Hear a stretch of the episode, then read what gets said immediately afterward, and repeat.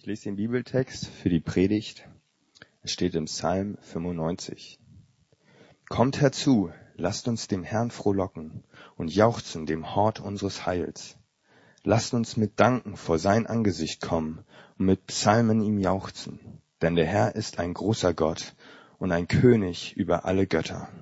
Denn in seiner Hand sind die Tiefen der Erde und die Höhen der Berge sind auch sein. Denn sein ist das Meer und er hat's gemacht und seine Hände haben das Trockene bereitet. Kommt, lasst uns anbeten und knien und niederfallen vor dem Herrn, der uns gemacht hat. Denn er ist unser Gott, wie das Volk seine Weide und Schafe in seiner Hand. Wenn ihr doch heute auf seine Stimme hören wolltet, verstockt eure Herzen nicht, wie zu Meriba geschah, wie zu Massa in der Wüste, wo mich eure Väter versuchten und prüften und hatten doch mein Werk gesehen. Vierzig Jahre war dieses Volk mir zuwider, dass ich sprach, es sind Leute, deren Herz immer den Irrweg will und die meine Wege nicht lernen wollen so dass ich schwor in meinem Zorn, sie sollen nicht zu meiner Ruhe kommen. Ja, wir haben den Psalm gehört und vielleicht haben einige von euch gedacht, hm, so ein schöner Anfang und so ein krasses Ende. Und jetzt denkt ihr, oh Mann, der hat auch so eine Stimme. Und es liegt auch am Running Dinner, aber auch an meiner Erkältung. Und ähm, ich hoffe, ihr haltet's aus. Ist ein bisschen tiefer, ist ein bisschen kratziger als sonst. Ähm, vielleicht auch ein bisschen interessanter und ich brauche ja gar nicht dieses Mikro, das ist ja auch gut. Danke, Nico. So, und wie schon letzte Woche gucken wir uns wieder einen Psalm an. Und äh, Psalmen sind eben diese ganz persönlichen oder auch gemeinschaftlichen Begegnungen mit Gott in verschiedensten Situationen. Also wir haben es von Daniel in der Einleitung schon gehört, es gibt, das Leben hat alles parat für uns. Letzte Woche hatten wir eine ein bisschen ähm, ja, schwierigere Situation. Heute haben wir eigentlich einen fröhlichen Anlass erstmal. Ähm, das ist ein Anbetungspsalm. Also das, was wir schon gemacht haben mit den Liedern. Ähm, in, gerade in dem ersten Lied stand eigentlich alles drin, äh, was auch in diesem Psalm steht. Und viele Lieder, geistliche Lieder, christliche Lieder über die Jahrhunderte wurden von dem Psalm inspiriert. Und das ist ähm, das Thema heute, Anbetung. Das ist eigentlich das Thema, das zentrale Thema, warum es uns überhaupt gibt. Ja, nicht nur als Einzelne, als Menschen, sondern auch als Kirche. Und ähm, damit wir ein bisschen weiterkommen, bete ich nochmal jetzt, weil das Anbetung mit Gebet zu tun. Ich bete nochmal, bevor ich weitermache. Vater im Himmel, du hast uns geschaffen, damit wir dich kennen, ähm, damit wir dich anbeten. Und was das auch genau heißt. Ich bitte dich, dass du uns hilfst, dass du verstehen, dass du diesen Psalm benutzt, dass du diese Zeit benutzt, dass du durch deinen Geist zu jedem hier redest. Amen. Was denkt ihr bei diesem Begriff Anbetung? Also viele, vielleicht gar nichts. Anbetung, was soll das sein? Oder vielleicht irgendwie ein Tempel, ein Orakel, ein heiliger Ort oder Stille, Verzückung, Ekstase oder Lieder. Anbetung ist uns jetzt nicht gerade so ein Alltagswort, ja. Also im Gottesdienst für Christen vielleicht ist es noch so ein Block im Gottesdienst oder ein Abschnitt. Aber es ist nicht Teil, es ist nicht ein Konzept, was in, unser, in unsere Alltagswelt gehört. Denken wir zumindest. Und dann ähm, lesen wir zum Beispiel dieses Zitat. Ich habe euch das abgedruckt von David Foster Wallace ein Autor, amerikanischer Autor, kein, der hat das jetzt nicht irgendwie als Christ geschrieben oder als religiös Suchender, aber der hat die Welt beobachtet und kam zu diesem Schluss. Etwas wie nicht anbeten gibt es nicht. Jeder betet an. Die einzige Wahl, die wir bekommen, ist, was wir anbeten. Und der unwiderstehliche Grund, vielleicht irgendeine Art von Gott oder spirituelle Sache anzubeten, ist, dass so ziemlich alles andere, was du anbetest, dich lebendig verschlingen wird. Wenn du Geld und Dinge anbetest, wenn sie das sind, woher du wahre Bedeutung im Leben holst, dann wirst du nie genug haben, nie das Gefühl haben, genug zu besitzen. Bete deinen Körper, Schönheit und sexuelle Abenteuer an und du wirst dich immer hässlich fühlen und so weiter und so fort. Und ähm, bete Macht an und du wirst dich immer schwach fühlen, sagt er. Bete dein Intellekt an, ähm, als klug angesehen werden du wirst am Ende dich immer dumm fühlen und wie ein Betrüger, der am Rande äh, ist, entdeckt zu werden. Und dann kommt er zu dem Punkt, aber die hinterhältige Sache an diesen Formen der Anbetung ist, sie ist unbewusst. Sie sind Voreinstellungen oder eben Grundeinstellungen. Sie sind die Art von Anbetung, in die du allmählich hineingerätst, Tag für Tag, und du mehr und mehr selektiv wirst, was du siehst, wie du den Wert bemisst, ohne dass du dir jemals voll bewusst bist, was du tust. Ja, er sagt es nicht im Sinne, betet jetzt Gott an als Christen und den Gott der Bibel, sondern er sagt wirklich, der Mensch ist ein Anbeter. Das habe ich beobachtet. Und ähm, der Mensch kann nicht leben, ohne zu irgendwas aufzuschauen und ähm, zu ordnen und ähm, Dinge ganz oben anzusetzen und Dinge unten anzusetzen und zu bewerten und zu interpretieren und zu bemessen. Und es wird immer irgendetwas geben, was er über alles andere stellt und es verfolgt und alles dafür tut, das zu kriegen und Erfüllung dadurch zu bekommen. Und darum geht es im Psalm 95. Der Beter fordert uns auf, betet Gott an. Sucht dort dieses Allerhöchste, diese Erfüllung, dieses Ein und Alles in eurem Leben. Und er ist der Einzige, der würdig ist, angebetet zu werden. Das sagt der Psalm 95. Er ist der Einzige, der uns nicht zerstört, wenn wir ihn anbeten, sondern Leben bringt. Okay, wie können wir das jetzt machen? Praktisch. Was heißt das? Was zeigt uns der Psalm? Wie können wir denn jetzt anbeten? Wenn uns das heute, sage ich mal so, irgendwie tun wir es, aber irgendwie ist es uns auch fremd geworden. Äh, drei Punkte in dem Text. Zuerst sehen wir die Hoheit. Wir müssen die Hoheit sehen, um anzubeten. Also ersten Verse geht um die Hoheit Gottes. Dann sehen wir die Fürsorge Gottes. Das sehen wir in Vers 7 vor allem. Und dann, drittens, sehen wir, da geht es um seine Stimme, seine Stimme zu hören. Also drei Sachen zur Anbetung, wie wir anbeten können. Seine Hoheit sehen, seine Fürsorge sehen und seine Stimme hören. Ja, aus dem Text. Gehen wir durch den Text. Zuerst seine Hoheit sehen. Anbetung beginnt mit Aufschauen. Das steckt in dem Wort auch drin. Ich denke, das erkennen wir auch noch. Zu einer Person oder Sache, die wir für erhaben, die wir für übergeordnet, die wir für größer halten. Attraktiv, die uns anzieht, wo wir hoch wollen, hinwollen, hochschauen wollen, die uns fasziniert, begeistert, lebenswichtig wird. Und wie Wallace sagt, wir machen das eben, ob wir wollen oder nicht, mit irgendeiner Sache in unserem Leben, jede Sekunde, jeden Atemzug. Und was sagt der Beter hier in diesem Psalm 95? Zuerst sehen wir, dass sich hier jemand die Schöpfung anschaut. Und das haben wir auch schon gemacht mit dem äh, ersten Lied zum Beispiel.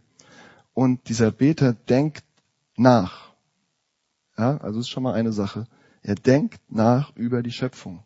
Er schaltet sein Denken nicht aus und jetzt bete ich an und gerade in Ekstase und äh, denkt gar nichts mehr, sondern er denkt nach, er reflektiert, was in der Schöpfung ist. Ja, beten, anbeten ist nachdenken, reflektieren, beobachten, was ist da draußen? Wie sieht die Schöpfung aus? Was, was sehen wir da? Und dabei ist er nicht intellektuell nachdenkend und erklärt, das und das und das und das und das ist so und so und so, sondern es ist emotional. Also es ist intellektuell, er denkt nach und es ist emotional, es ist beides. Was wir so gern auseinanderreißen und sagen, ja, das ist Vernunft und Verstand und das darf nicht mit den Gefühlen vermischt werden und das sind die Gefühle, Emotionen, das darf nicht, das ist hier eins. Und der Beter reflektiert die Größe und Schönheit der Schöpfung.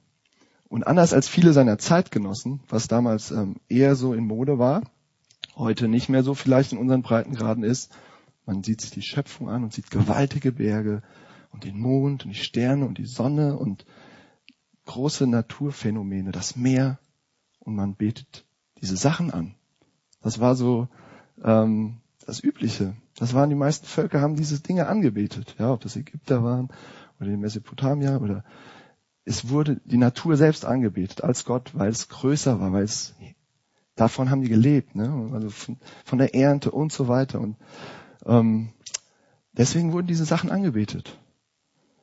Und vielleicht fragt sich der eine oder andere, hä, wieso ist der König über alle Götter? Äh, die Bibel sagt, es gibt nur einen Gott. Das ist gemeint. Also diese ganzen Götter, die herum um, um Israel herum waren, diese ganzen Naturphänomene. Klar sagt die Bibel am Ende, eigentlich sind es keine Götter, aber hier haben wir den König über alle Naturgewalten, den König über alle Naturphänomene, den König über den Himalaya, ja, den König über die Alpen ihr Exilanten, die, von der Schweiz hier sind oder die in die Schweiz gehen.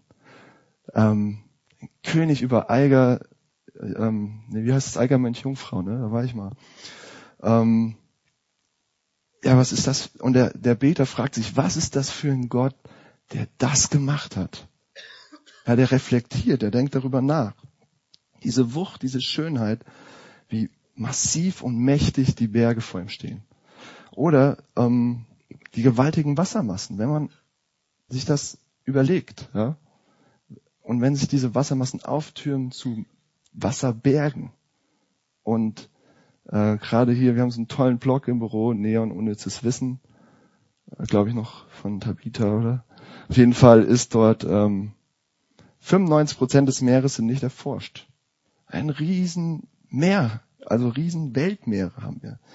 Und das ist, das ist Gottes Planschbecken. Und der Beter reflektiert das und denkt, boah, das Meer. Und dann können wir so weitermachen und andere Psalmen machen das mit Gewitter.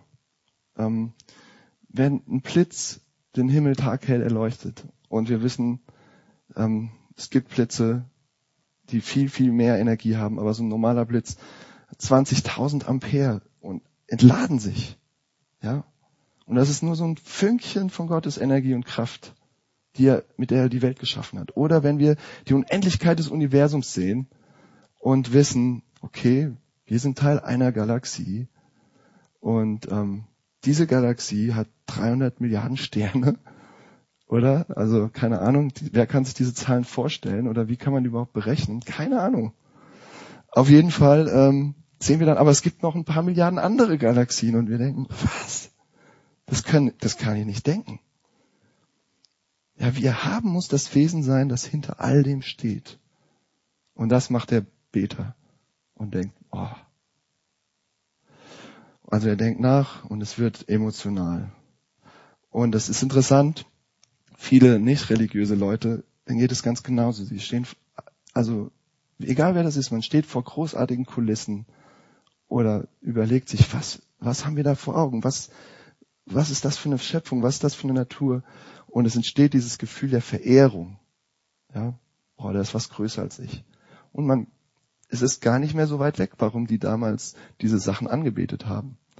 Aber wir merken, boah, das ist wirklich beeindruckend. Und Künstler schreiben Lieder darüber, ähm, nicht nur Volksmusik, ähm, auch andere schönere Lieder vielleicht oder vielleicht naja, ähm, schreiben Bücher, ähm, Heimatromane, was weiß ich, malen Bilder. Ähm, ist immer eine Inspiration, das Transzendente zu suchen, auch für Künstler. Die Schöpfung, die Natur.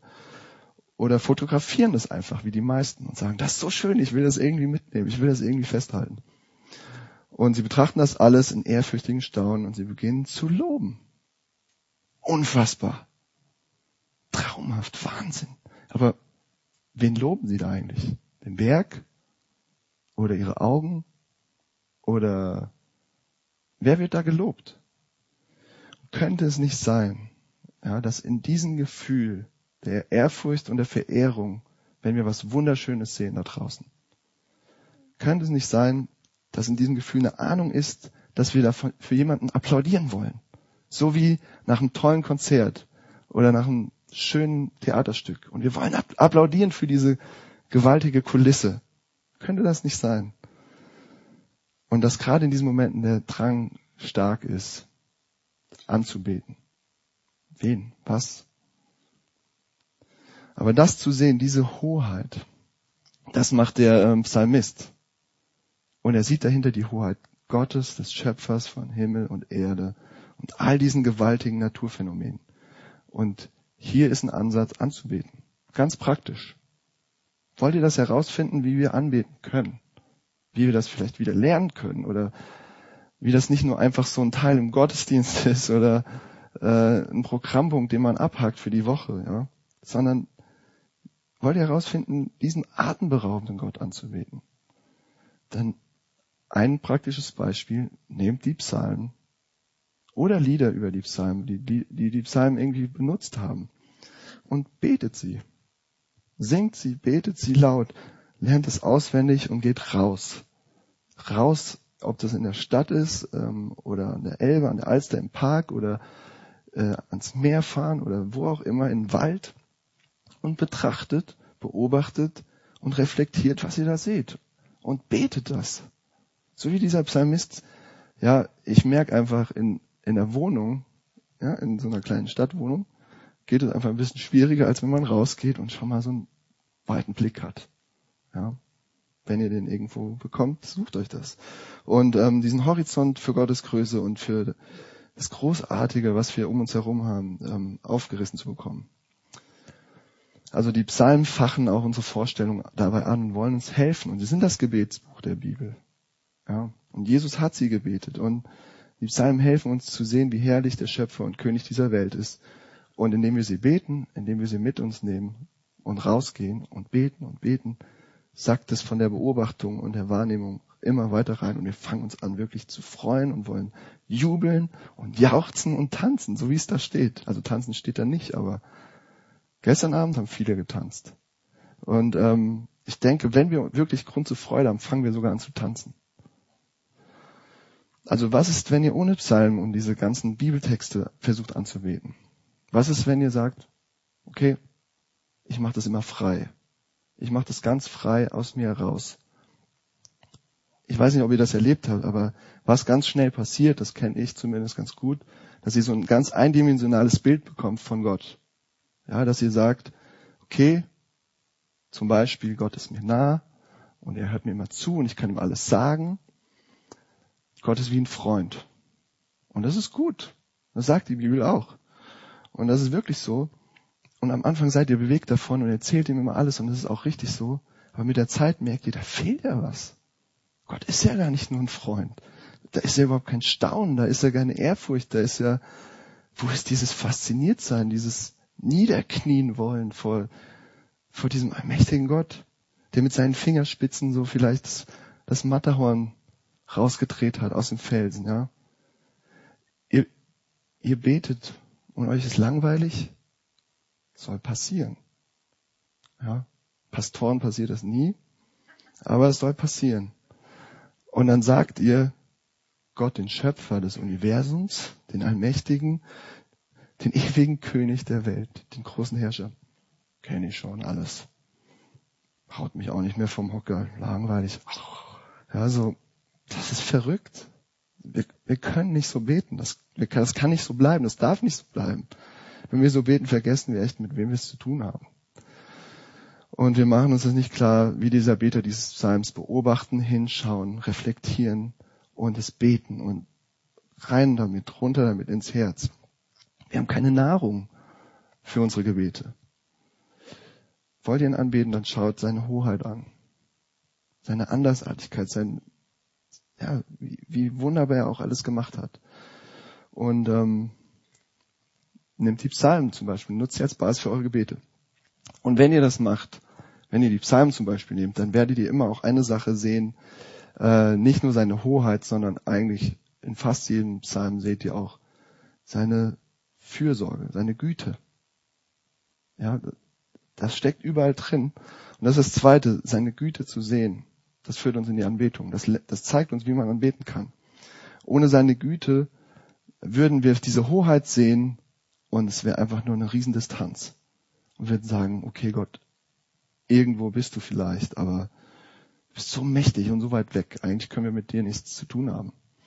Oder er ist so mächtig und gewaltig, dass es uns die Luft zum Atmen nimmt und wir eigentlich nur noch kleine Würmchen sind, die auf dem Boden vor ihm kriechen und dieser übermächtige große Herrscher thront über uns und guckt auf uns herab und wir haben sowieso nichts zu melden bei ihm. Aber so kann keine Anbetung passieren. Wenn das so ist, ja, dann ist Anbetung entweder Angst oder, Pflicht oder eine reine kühle Sache aus der Distanz. Da, da ist keine Vertrautheit, da ist kein Herz. Also was kann das jetzt heißen, seine Güte zu sehen? Wie können wir das konkret in diesem Psalm? Und da sehen wir Vers 7. Da steht, also wir sehen erst die Schöpfung, also ein Aufruf zur Anbetung, dann sehen wir die Schöpfung und äh, die Reflexion, wie hoch Gott ist, wie herrlich. Und dann sehen wir nochmal einen Aufruf in Vers 6 und dann in Vers 7. Denn er ist unser Gott. Also warum sollen wir ihn anbeten und jauchzen und jubeln? Denn er ist unser Gott und wir das Volk seiner Weide und Schafe seiner Hand. Und ihr denkt, ja, ist ja toll, wir sind Schafe. Wovon redet er denn da? Schafe, Weide, was soll das? Erstmal muss man sagen, das ist ein Bild im Orient für den König, für den Anführer eines Volkes. Also auch überall, nicht nur in Israel, im Orient. Der, der Hirte, also der König ist ein Hirte. Zum Beispiel Mose, David wurden auch so bezeichnet, auch viele andere. Und besonders in dem Psalm wird Gott immer wieder so genannt, Hirte. Und sein Volk Israel immer wieder als die Herde, die Schafe. Und so unfreundlich das erstmal klingt, es ist sehr, sehr, sehr positiv. Zum Beispiel ein Text will ich euch vorlesen aus Hesekiel 34, wo wir so das Herz des Hirten sehen. Das Herz Gottes für seine Schafe, für sein Volk, was er, was ihn antreibt. Ja? Ganz schöner Text, Hesekiel 34, Vers 11. Ich lese es kurz vor. Denn so spricht Gott der Herr. Jetzt will ich meine Schafe selber suchen und mich selber um sie kümmern. Wie ein Hirt sich um die Tiere seiner Herde kümmert an dem Tag, an dem er mitten unter den Schafen ist, die sich verirrt haben. So kümmere ich mich um meine Schafe und hole sie zurück von all den Orten, wohin sie sich am dunklen, düsteren Tag zerstreut haben. Ich führe sie aus den Völkern heraus, ich hole sie aus den Ländern zusammen und bringe sie in ihr Land. Ich werde meine Schafe auf die Weide führen und ich werde sie ruhen lassen. Die verloren gegangenen Tiere will ich suchen, die Vertriebenen zurückbringen, die Verletzten verbinden, die Schwachen kräftigen, die Fetten und Starken behüten. Ich will ihr Hirt sein und für sie sorgen, wie es recht ist. Und da sehen wir das Herz des großen Hirten. Und wir sehen erstmal die Hoffnung für Israel.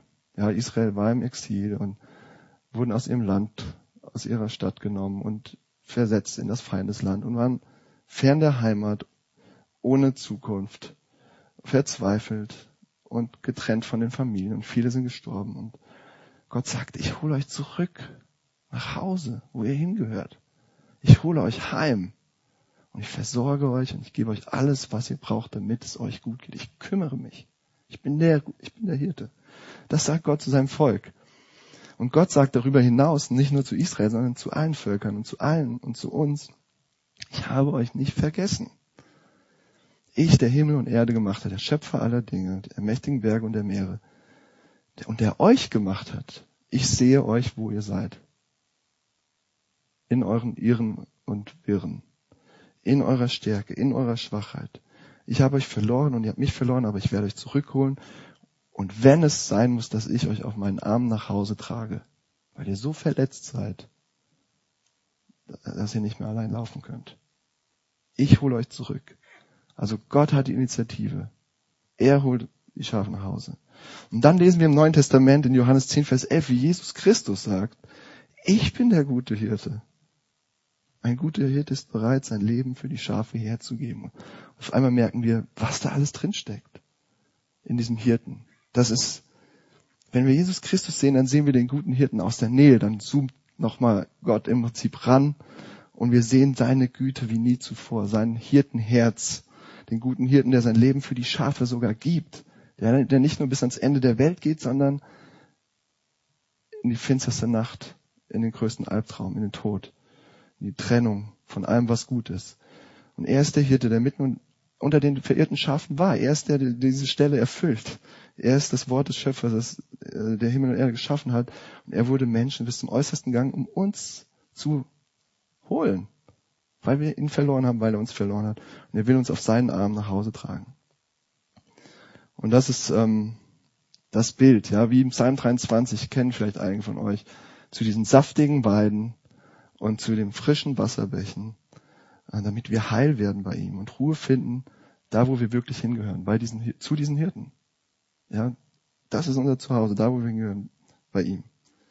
Also er hat uns verloren, weil wir alles Mögliche angebetet haben, nur nicht ihn. Das ist das Ding. Also, das hatten wir am Anfang, wir beten alles Mögliche an, nur nicht ihn. Wir verlieren ihn. Wir beten die Schöpfung an, an den, anstatt den Schöpfer und fixieren uns darauf, was wir kriegen können, auf uns selbst. Und wie können wir jetzt aufhören, diese falschen Dinge anzubeten? Wie können wir jetzt anfangen, Gott anzubeten, indem wir hören, wie Jesus Christus zu uns sagt, ich bin der gute Hirte. Und der gute Hirte gibt sein Leben für die Schafe. Und ich gebe mein Leben für euch, um euch zu umsorgen, um euch gesund zu pflegen, um euch zu tragen, um euch zu heilen, um euch nach Hause zu bringen zum Vater. Und ich gebe euch Ruhe für eure aufgekratzten Seelen, für eure Sachen, die ihr mit euch rumschleppt. Ich gebe euch ein Zuhause jetzt und für alle Ewigkeit, für immer. Wie können wir Gott jetzt anbeten? Wenn wir seine Hoheit sehen und seine Niedrigkeit, wie er der gute Hirte für uns ist und sein Leben gibt. Wenn wir seine Macht sehen und wie er seine, all seine göttliche Schöpfermacht einsetzt, mit der er die Berge und das Meer und alles gestaltet hat, um uns was Gutes zu tun, um seine Güte uns zu zeigen. Das führt uns in die Anbetung, wenn wir diese zwei Sachen sehen. Und das sind wichtige Sachen. Und so wichtig die sind, ist noch nicht vorbei. Seine Hoheit und seine Güte. Der dritte Punkt ist entscheidend für überhaupt das ganze Konzept Anbetung. Dritte Punkt. Wir können berührt sein von seiner Güte und seiner Hoheit. Aber was dann? Was passiert in unserem Leben? Was machen wir? Und das ist das dritte, seine Stimme hören. Und äh, was, was habt ihr gedacht, als ihr den Text gehört habt? Ja, fängt so schön an, so fröhlich, so herzergreifend, jubelnd, jauchzend und dann auf einmal bam, mitten im Text, wusch, andere Stimmung. Habt ihr es gemerkt?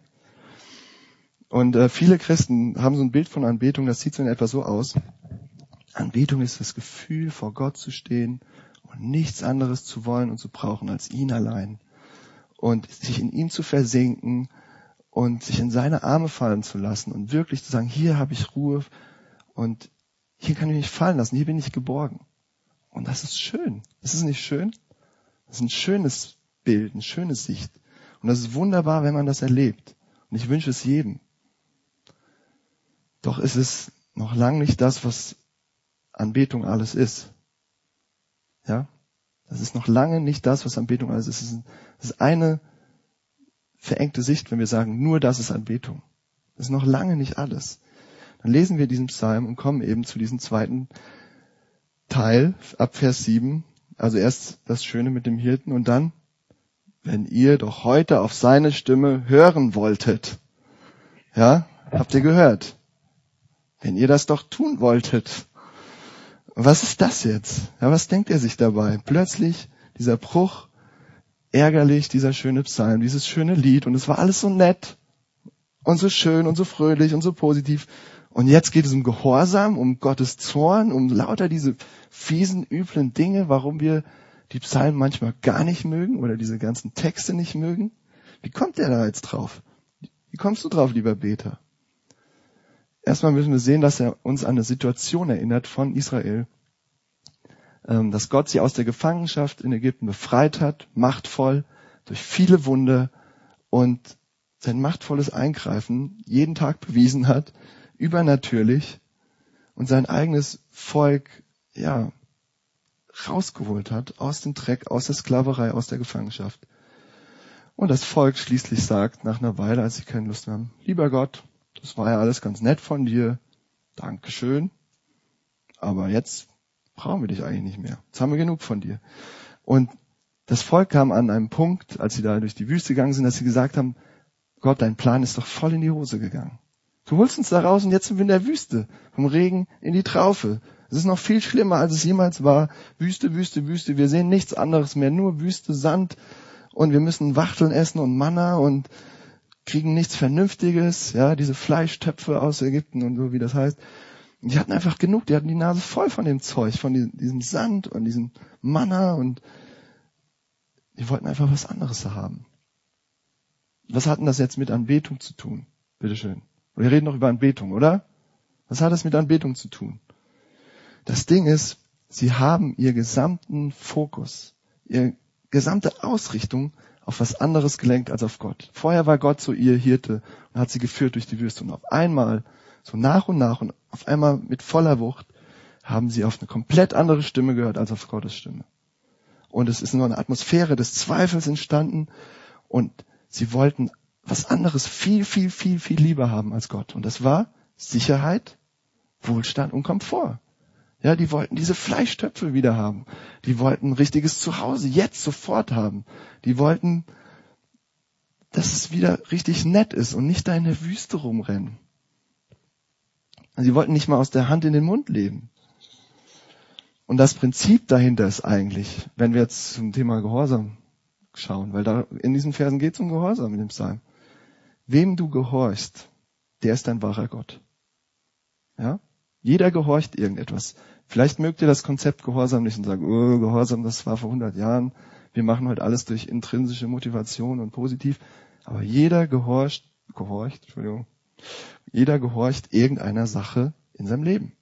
Nämlich der Sache, die er anbetet. Und sei es Sicherheit, Wohlstand und Komfort. Und dann gehorcht ihr dieser Sache. Und dann sucht ihr euch diese Sachen, die euch das geben. Natürlich.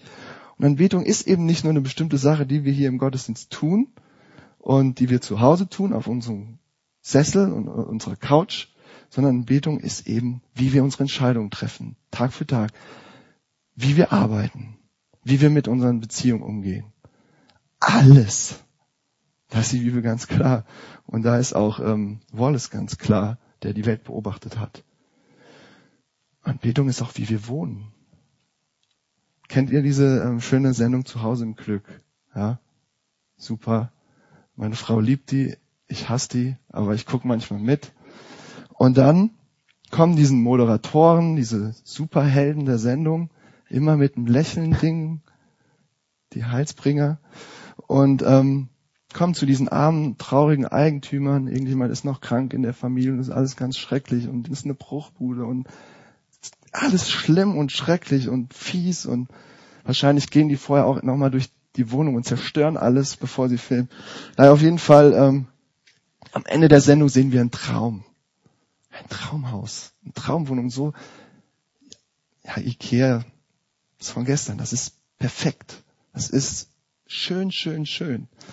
Und was wirklich auffällig ist, die Eigentümer sagen Sachen wie, jetzt fängt ein neues Leben an. Jetzt haben wir endlich Ruhe. Endlich wird alles gut. Und sie freuen sich und die Münder stehen offen und sie weinen und es ist eine echte Emotion, ja? Vielleicht. Äh, auf jeden Fall, die, sie staunen und kommen aus dem Staunen, fallen auf die Knie, werden, die beten an. Habt ihr das mal gesehen? Das ist echt Anbetung. Was beten die an? Sicherheit, Wohlstand und Komfort. Wir wollen es schön haben. Wir wollen es perfekt haben und dann wird unser Leben wirklich, wirklich gut. Und die Beziehungen laufen alle von alleine. Die Familie wird alles gut. Und wir haben Hoffnung und wir haben eine Zukunft voller Ruhe und ah, ist das schön. Aber jeder, der das sieht, weiß, in ein paar Monaten, alles normal. Tapeten kennen wir. Holzboden kennen wir. Alles wird normal. Die Möbel werden normal. Es ist zwar schön, aber es wird normal. Alles normal stinknormal, genauso wie alles Materielle, alle Geldsummen, ja, wir haben das mit Höhnes mitgekriegt oder sonst was, die größten Geldsummen werden Kinkerlitzchen. Das Materielle wird normal, jeder Job wird normal, den ihr immer haben wolltet, jede Romanze, jedes Abenteuer, jeder Status. Es wird normal und es gibt euch nichts mehr. Und das ist, was Wallace sagt, ihr betet an und ihr kommt an einen Punkt und es wird euch bitter enttäuschen und ihr werdet sagen, ich dachte, ich habe jetzt meine Ruhe. Ich dachte, ich habe jetzt meine Erfüllung. Und ihr merkt, es wird zu wenig, es wird zu klein, es wird zu mal, zu normal, weil es nicht Gott ist. Ja, weil das Heilsversprechen euch gibt, die es nicht erfüllen kann. Diese Dinge können es nicht erfüllen. Kein, nichts Materielles und nichts von diesen Dingen kann es erfüllen. Und Sicherheit kann nie genug sein. Und ähm, egal wie super sich das an einem Punkt mal angefühlt hat, es wird normal. Was ist bei euch? Wovor kniet ihr nieder und wollt es so, so, so sehr gerne haben, um endlich ein gutes Leben zu haben. Wenn das nur so wäre, ja, wenn ich so eine Wohnung hätte, wie die Glücklichen da, diese Schweine, weil, ähm, dann wäre es bei uns auch so, so, so viel besser. Dann hätten wir ein ruhiges, gutes Leben.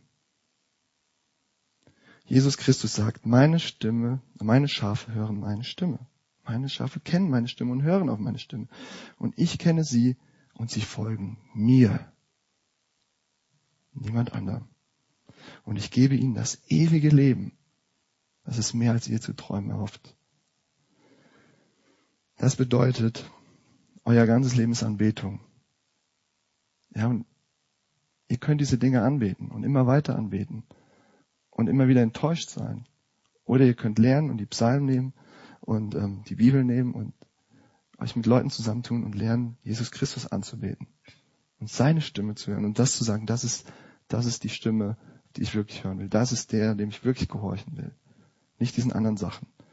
Und in unserem Land ist es eben so, dass, glaube ich, Sicherheit, Wohlstand, Komfort Top Gott ist, Top Götze und ähm, Ersatzgott. Und auch wenn, auch bei den Christen, machen wir uns nichts vor. Und das Heilsversprechen lautet eben dieses wundervolle, angenehme, ruhige Leben. Aber ist es wirklich so? Ist es wahr? Und Jesus ist eben anders. Jesus ist krass, er verspricht uns nicht das Blaue vom Himmel. Lest das. Lest, die lest die Evangelium. Der ist nicht so. Der sagt nicht, oh, ich gebe euch das und dann ist sofort alles gut und alles schön. Sondern er sagt, wer mir nachfolgt, wer auf meine Stimme hört, das ist ganz schön krass. Der muss sein Kreuz auf sich nehmen. Der wird, der wird echt leiden wie ein Hund manchmal und der wird sein Leben verlieren. Aber im selben Moment sagt er, der wird neues Leben bekommen. Leben im Überfluss, von dem ihr nicht zu träumen gewagt habt. Leben an Gottes Seite. Mit dem Schöpfer des Himmels und der Erde mitten in eurem Leben, der alle Macht hat. Das ist eben nicht nur eine hübsche Wohnung, sondern das Zuhause in Gottes Nähe, in Gottes Stadt am Ende der Zeit, im, im Platz an seiner Seite. Äh, wollt ihr diesen Gott anbeten? Wollt ihr das? Dann schaut euch seine Hoheit an, reflektiert, denkt, hört nicht auf zu denken. Reflektiert das, beobachtet, denkt darüber nach, wie der Psalmist. Reflektiert über die Schöpfung, über das, was euch wirklich Verehrung, ob das Kunst ist, ob das was auch immer ist. Wo ihr auf die Knie gehen wollt und seht Gott dahinter. Und denkt darüber nach, was Gott tut und wie er ist und was er in der Geschichte schon getan hat. Und da sind die Psalmen voll davon. Und da ist das Neue Testament voll davon. Und am Ende tut, was er sagt. Hört auf seine Stimme. Das ist Anbetung. Ja. Wenn Jesus Christus der allmächtige Schöpfer und gute König der Welt ist, der uns so sehr liebt, dass er sein, also alles gibt, sein eigenes Leben für uns, wen sollten wir sonst anbeten? Wer ist da draußen eine Alternative, der das für uns tut? Ja, Geld wird es nicht für euch machen. Oder Sicherheit oder Komfort. Da wird es immer mehr von brauchen. Es wird nie sich für euch aufopfern, diese Sachen. Auf wen wollt ihr hören? Wem wollt ihr alles unterstellen? Jesus lädt euch ein, dass, dass er das ist. Der Gott, der Schöpfer des Himmels und der Erde. Bei dem wir ein Zuhause haben können, der uns Ruhe geben will. Lasst uns nur ihn anbeten mit allem, was wir haben, was wir sind. Ich bete nochmal. Jesus Christus, das ist herausfordernd, dass du wirklich alles, alles, alles von uns willst. Du willst unsere Anbetung. Und das ist alles, ähm, auf deine Stimme zu hören. In unseren Entscheidungen, in unseren Beziehungen, in unserer Arbeit, wie wir wohnen. Alles. Und ähm, das steht in direkter Konkurrenz ja, zu diesen ganzen anderen Sachen, die auf uns eintreschen, einströmen und ähm, denen wir immer wieder verfallen. Und ich bitte dich, das ist deine Initiative, das ist dein Eingreifen. Wir können, wir können nicht einfach den Schalter umlegen und dich anbeten. Wir müssen was von dir sehen und ich bitte dich, dass du dich zeigst als der, der du wirklich bist. Und dass wir verstauen, ja, den Mund nicht mehr zukriegen. Jesus Christus, wir beten dich an und hilf uns zu lernen, es noch mehr zu tun. Amen.